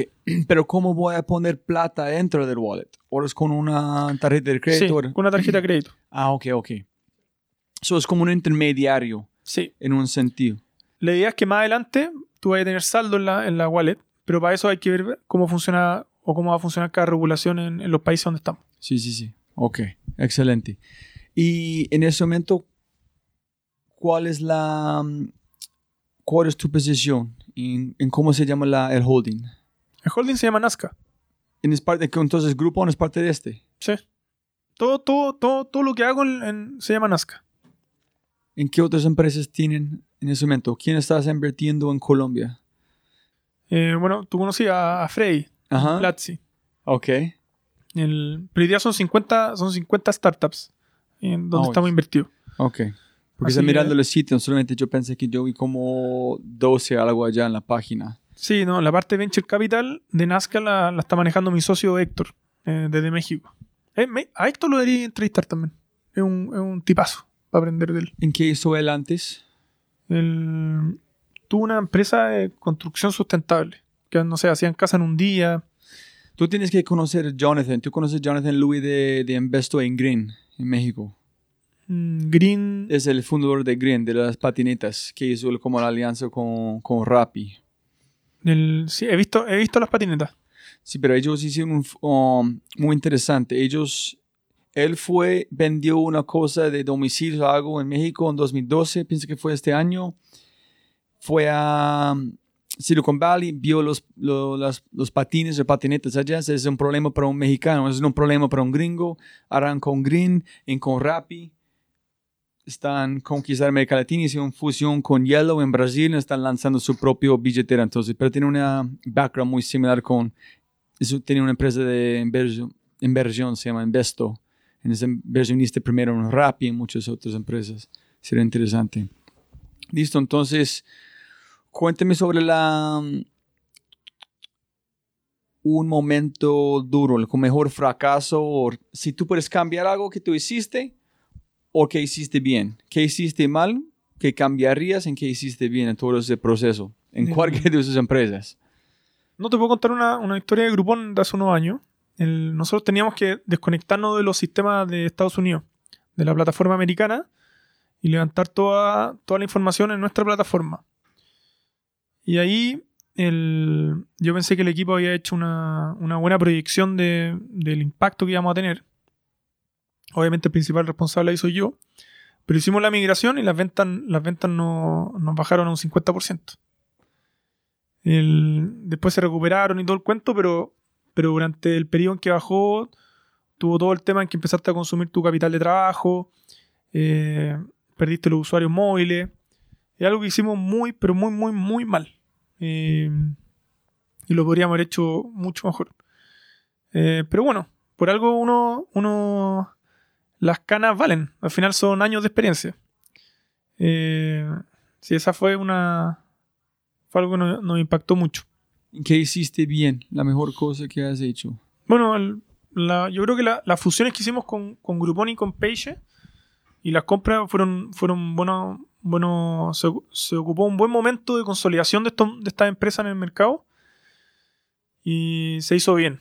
Entonces ustedes están desde México hasta aquí. Sí. Y hay muchas cosas por hacer. Hoy día hay- tenemos muchas cosas por mejorar también. Internamente como organización, harto. Ahora lo otro, yo nunca pensé que la, la restri- la resistencia al cambio era tan... te podía demorar tanto la toma, la toma de decisiones. Y el ego interno, el ego corpor- corporativo. Nosotros, yo me fui a una empresa que era que se la habíamos vendido a los americanos, pero era una empresa emprendedora. Era en que el talento tenía prioridad, en que las buenas decisiones se hacían, no había política corporativa. Y cuando volví, todo esto era como media política, él dijo qué, yo qué. Entonces llegan los emprendedores de, vuelta, eh, no entienden ni se acomodan a esta dinámica, y empieza a haber un choque cultural de decirle, oye, ¿sabes que esto hay que hacerlo porque le hace bien a la empresa? No, es que, ¿qué va a pensar? En... A ver, mira, compadre, esto ya no es una empresa americana, es una empresa de emprendedores y si le hace bien a la empresa, se hace. Y al que no le guste, se va. Y si no te gusta, ándate. Pero aquí no me vaya a a, trancar decisiones porque estáis pensando en qué va a pensar quién o que no, o que no va alineado con tus intereses.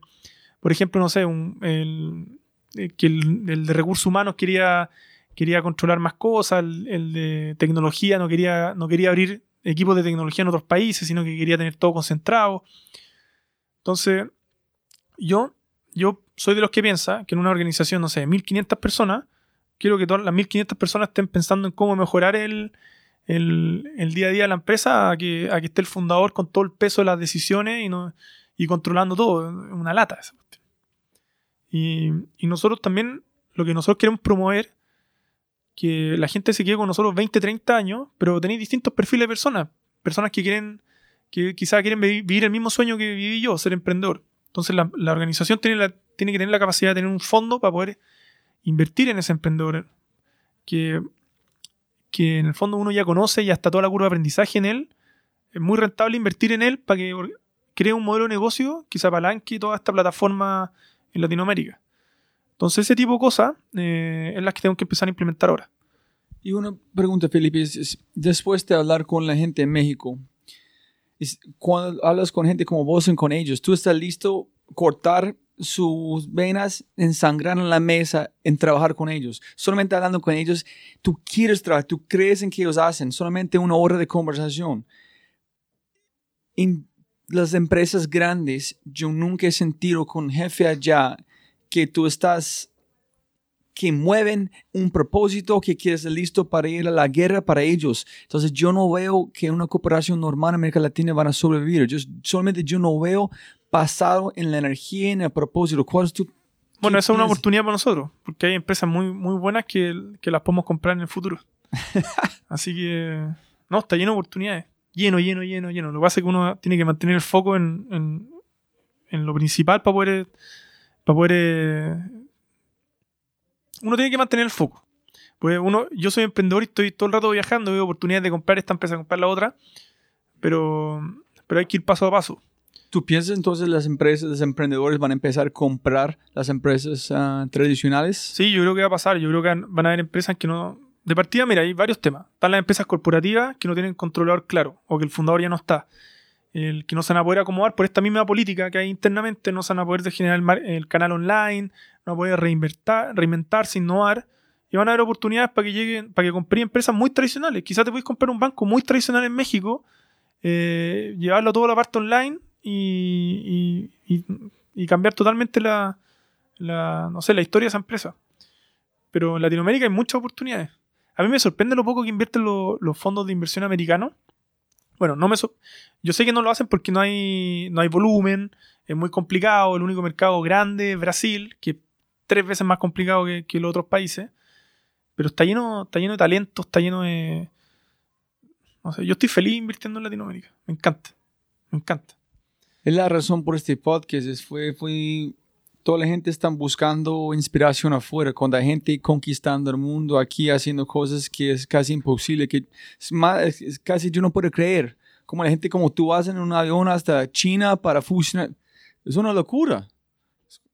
Tiene que escribir un libro. La gente tiene que como armar sus historias en compartir más para la gente sabe que es posible. Sí, tenía un punto. Escribir un libro puede ser una buena idea.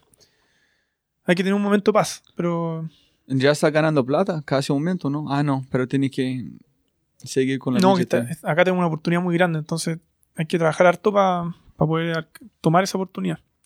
O pagar a alguien para que tú puedas dictarlo mientras tú estás No, haciendo. no, su- yo, te- yo tengo un sueño. Como te dije, yo quiero ganar la Copa Libertadores con mi club de fútbol.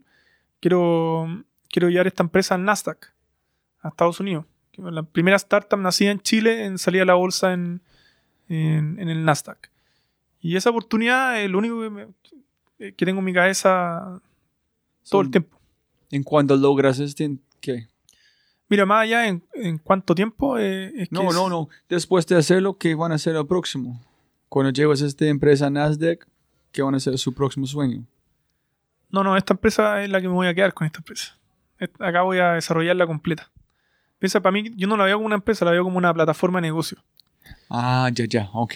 Entonces, el Nasdaq nos va a dar acceso a, a- a liquidez para nuestro inversionista, capital para poder hacer cosas nuevas.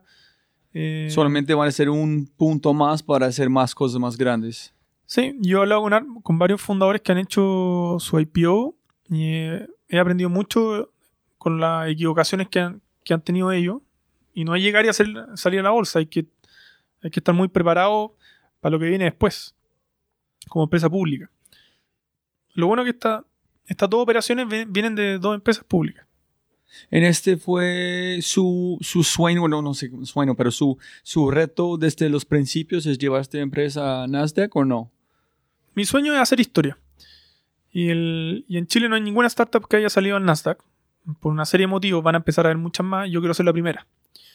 Así que, ¿y por qué quiero quedar en la historia? Y cuando lo haga, quiero invertir todo mi capital en que otras empresas puedan hacer lo mismo que estamos haciendo nosotros. Y, esta es la generación. Hoy día pasa mucho que en Chile o en Latinoamérica, pues tengo, un perfil muy similar. eh, criticamos mucho a las generaciones que tienen capital por no invertir en, en- en tecnología, en innovación. Pero la realidad es que ya el, presente somos nosotros y somos, nosotros los que tenemos que cambiar eh, lo que no nos gusta.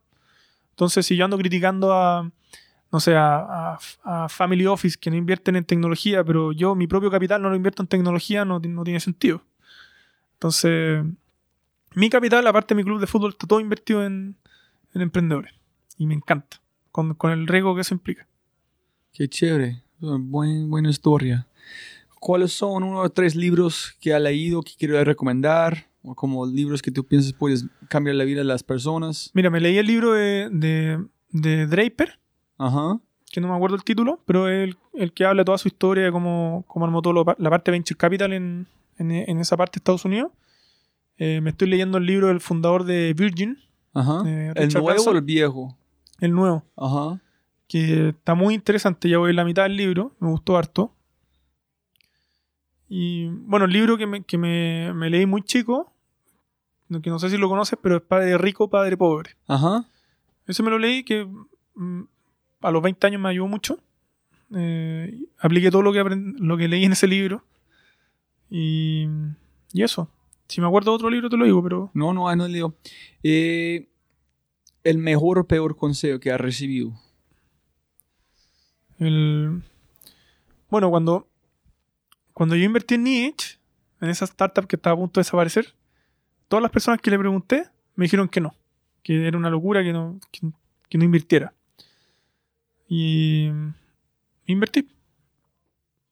Así que los consejos son muy complicados porque Porque con contextuales como relativos en tiempo y espacio, un momento que viene el consejo. Puede ser mejor consejo el mundo en un momento y el peor dos meses después o como cinco minutos después.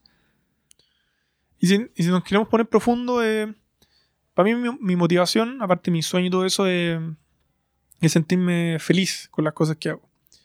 Y yo soy emocional. Sea, Yo hago lo que me gusta y no tengo capacidad de... de- no aguanto, yo te diría que ni un par de días de estar obligado en un lugar haciendo algo que no...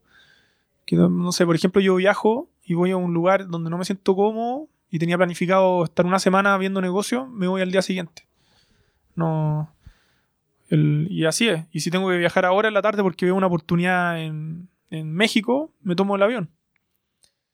Pero siempre tengo que estar bien con, con- con mis emociones. En este fue desde día uno con, con su hijo, con tengo que hacer mío, tengo que hacer este, desde este punto a este punto. Bueno, ¿O es algo que estás cultivando todo el tiempo? lo bueno de ser papá chico, lo, si me- lo que más rescato es que te focaliza mucho en, en- en sacar adelante tus este cosas. parte- me encanta esta parte de la historia. Yo no sabía. pero, pero también hace que uno deje de ser tan egocéntrico, que se concentre, te concentráis fuera de ti.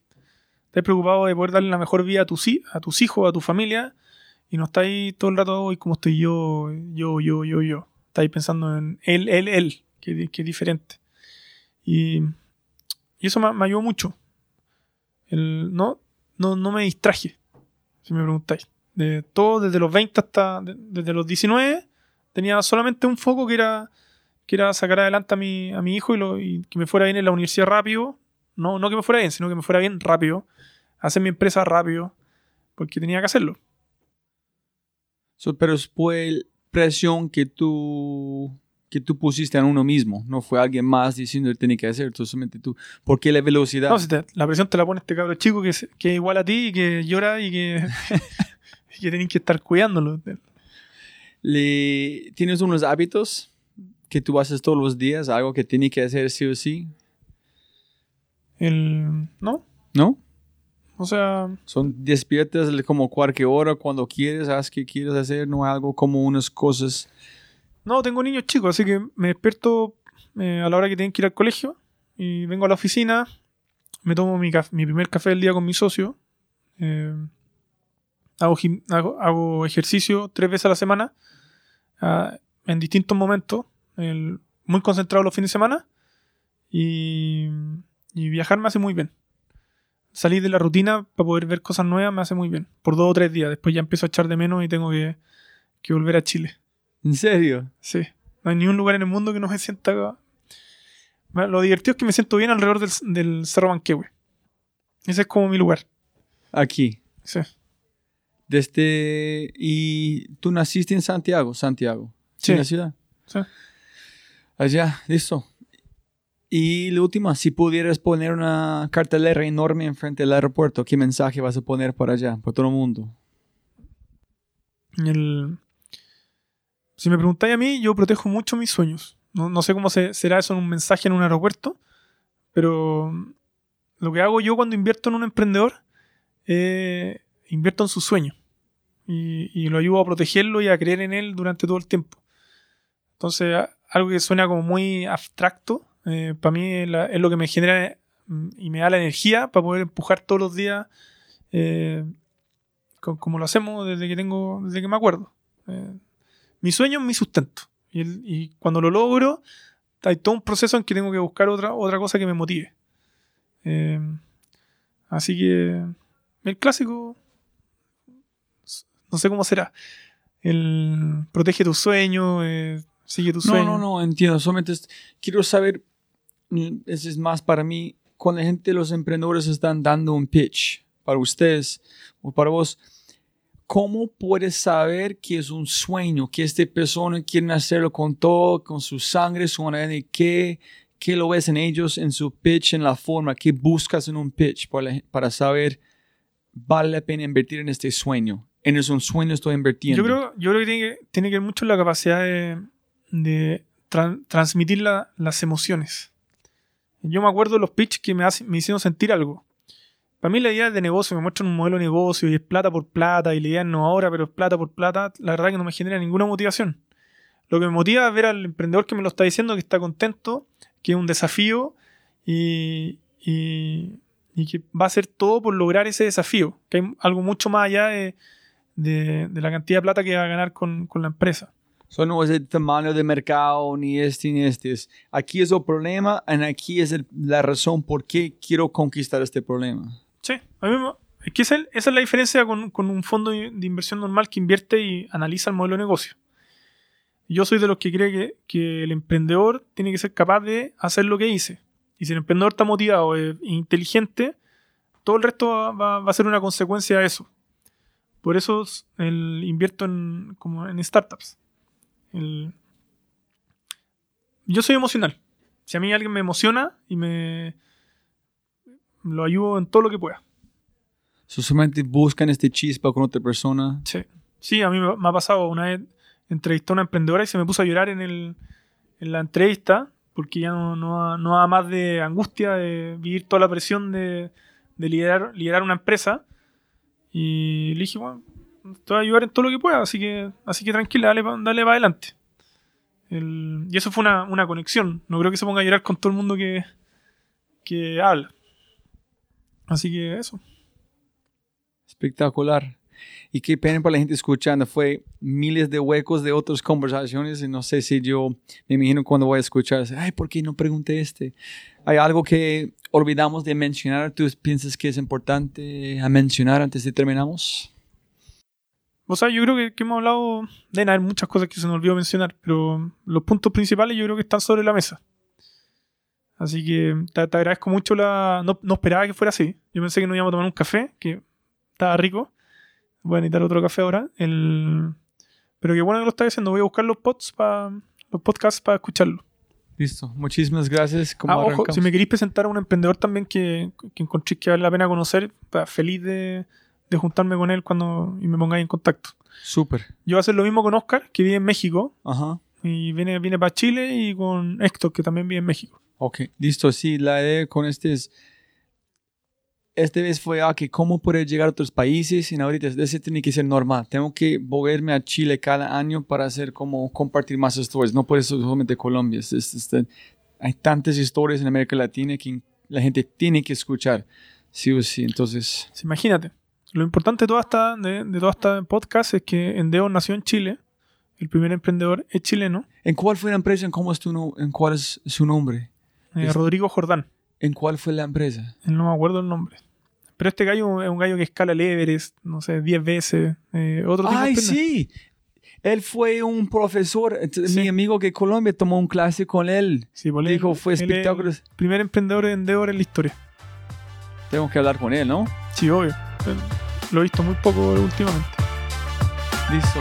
Como arrancamos, siempre para ganar más plata, no más tiempo. Gracias, Felipe. Jóvenes amigos míos, hasta el próximo episodio. Por favor, comparte, comparte, comparte, comparte, comparte. Ayúdame a difundir este podcast con 5, 6, 7, 10 em, de sus amigos, amigas, cuñados, cuñadas, primos, primas, tías, tíos, etcétera, etcétera. Aquí un pedacito del episodio que viene. La masculinidad es una categoría que ontológicamente se tiene que estar probando y probando y probando y probando y probando. Y tú tienes que probar y probar y probar que eres un hombre. Y cómo lo pruebas con control, con violencia, que de pronto yo creo que la respuesta que hace uno con esa masculinidad de pronto es perder la necesidad de tener que estarla probando. Ah, que te digan, ah, muy mariquita, tienes un libro rosado y tú digas, pues, ok, está bien. ¿Qué femenino eso que está? Sí, eres un cobarde. Pues sí, soy cobarde. Eso, por ejemplo, yo creo que es un paso como para empezar a pensar distinto la masculinidad. Chau, chau, chau, chau. Chau. Como siempre, siempre puedes ganar más plata, pero no más tiempo. Muchas gracias por escuchar. Antes de terminar, unas cosas importantes para preguntar y mencionar. Número uno, deja una calificación Spotify. Ya, ya, déjala. Literalmente toma segundos y como yo mencioné, el impacto es enorme. Además, estarás garantizado de sentirte increíble el resto del día. También estamos produciendo todo el contenido en YouTube. El canal es espectacular. Tengo mi newsletter Conejo Blanco, las notas del podcast y los enlaces, las transcripciones. Nuestro otro podcast, Matamos Preguntas, escúchalo. Y más se puede encontrar en thefryshow.com. Y si quieres enviarme un mensaje o patrocinar el podcast, puedes enviarme un mensaje usando cualquiera de mis redes sociales con mi nombre a Robbie J. Fry. Gracias, abrazo grande y sigue escuchando.